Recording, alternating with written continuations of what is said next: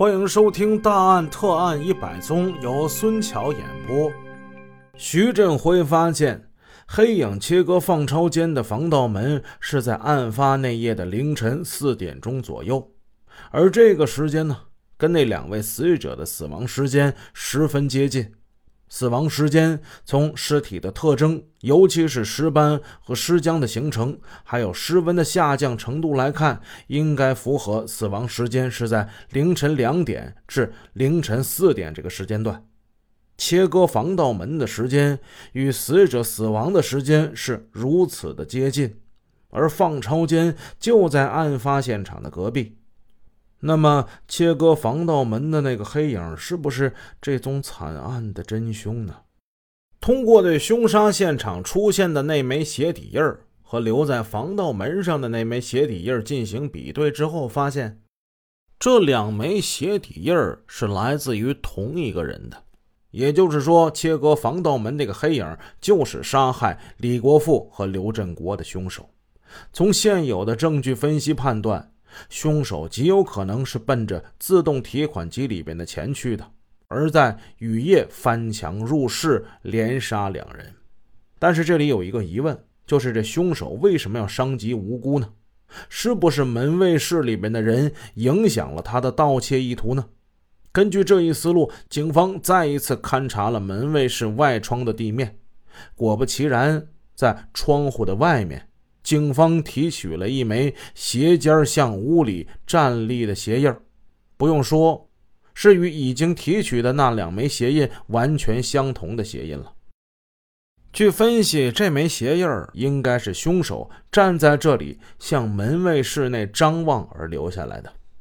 那么，凶手这么做，他为什么呢？应该是有两个原因：一是担心李国富他们会妨碍他在自动提款机上盗窃。来个先下手为强，这样就可以为自己的盗窃扫清障碍。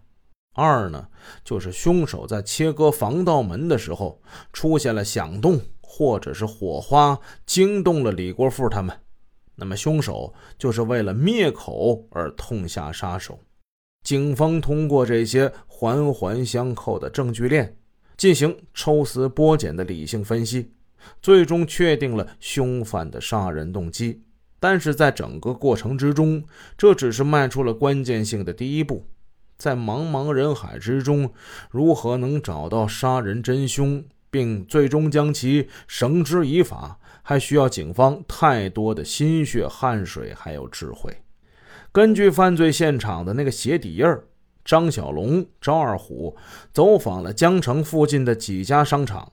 虽然找到了和现场凶手鞋印纹路一模一样的那种休闲式的皮鞋，但是这种鞋子的销量实在太大了，穿类似这样鞋子的人比比皆是。希望依靠鞋印就确定犯罪嫌疑人，这难度太大了。在案发现场的那台提款机上，上面装着一个监控摄像头，警方调取监控，仔细搜查。在案发前半个多小时，也就是凌晨三点零六分，有一名可疑男子出现在自动提款机前，旁边还有一个人给他递烟点火。大半夜过来取钱，警方很快就查清楚了这名男子的真实身份。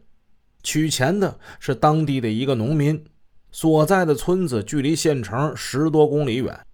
更蹊跷的是，第二天本来应该上班的他，结果第二天没去上班，而且手机也关机了。案发前半个多小时去取钱，案发之后又神秘失踪。警方觉得这个人有可疑，专案组安排了警力对这名取款人进行了追查。终于在第三天，在那个人的一个朋友家，把这名取款人给找着了。经过警方的询问，那个取款人说：“为什么那天那么晚他去取钱呢？是为了跟朋友一起打麻将玩牌。而当天给他递火那个人呢，正是他的朋友。至于说为什么第二天关机，因为手机没电了。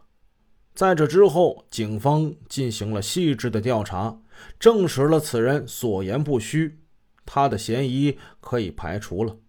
虽然是空忙了一场。”但是案件的侦破需要从千头万绪，甚至是无关紧要的线索之中，一点一点找出真相。随后，在外面调查的侦查员也带回来一个重要消息：一个捡垃圾的老太太反映，五月八日，她在一处垃圾场曾经发现过一件血衣。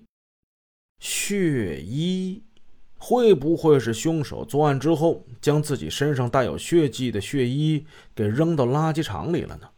如果是这样的话，那这件血衣是一个重要的证据啊！如果能找到这件血衣，也可能会给案件带来实质性的进展。通过这件血衣呢，可以提取到凶手的皮屑、毛发之类的东西，这便是案件破获的一个关键证据。这个消息让警方很是兴奋，好多天连夜的工作疲劳都一扫而光，他们又燃起了新的希望。但是别高兴的太早啊！老太太所说的这个垃圾场。是整个江城垃圾处理厂。一个城市每天产生多少吨的垃圾呢？成百上千吨，而且每天的垃圾都会将前一天的垃圾覆盖。老太太看见这血衣的时候呢，已经是案发两天以后的事了。而得到老太太这一信息，已经过去了将近一周的时间。要想在跟小山似的那垃圾场里，找一件血衣，那可不是一件容易的事儿啊！无异于是大海捞针。五月中下旬的天气已经是热浪逼人了，而那处垃圾填埋场更是臭气熏天，苍蝇、蚊子满天飞。即便是从那儿路过，都需要捂着鼻子走，更何况在这里找一件血衣呢？但是警察们，他们没有退路。既然头顶着庄严的国徽，肩负千斤重担，专案组最终决定抽调十余名警力，在这座垃圾山里开始找，整整找了三天。这三天几乎把整个垃圾场给翻了个遍，找出了上千件破破烂烂的旧衣服。但是遗憾的是，那件所谓的血衣压根儿就没发现。这一线索。又断了，看来只好是另辟蹊径了。江城这段时间似乎是格外的闷热，人们街头巷议的话题几乎离不开这桩令人恐怖的杀人案。人们怀疑、猜测、恐惧，甚至是惴惴不安。案发已经十几天了，可是此案的侦破毫无头绪，凶手留下的鞋印。自动提款机的监控录像、现场的血衣，这几条线索都没有突破。公安局副局长刘德清对这桩恶性杀人案件久侦不破感到压力重重。警方调取了整个江城的监控探头，调动所有的技术民警，用了一个星期时间，日以继夜的一帧一秒的。看着全城的监控录像，希望能从中发现凶手的蛛丝马迹，但是最终还是失望。本集已播讲完毕，感谢您的收听，下集见。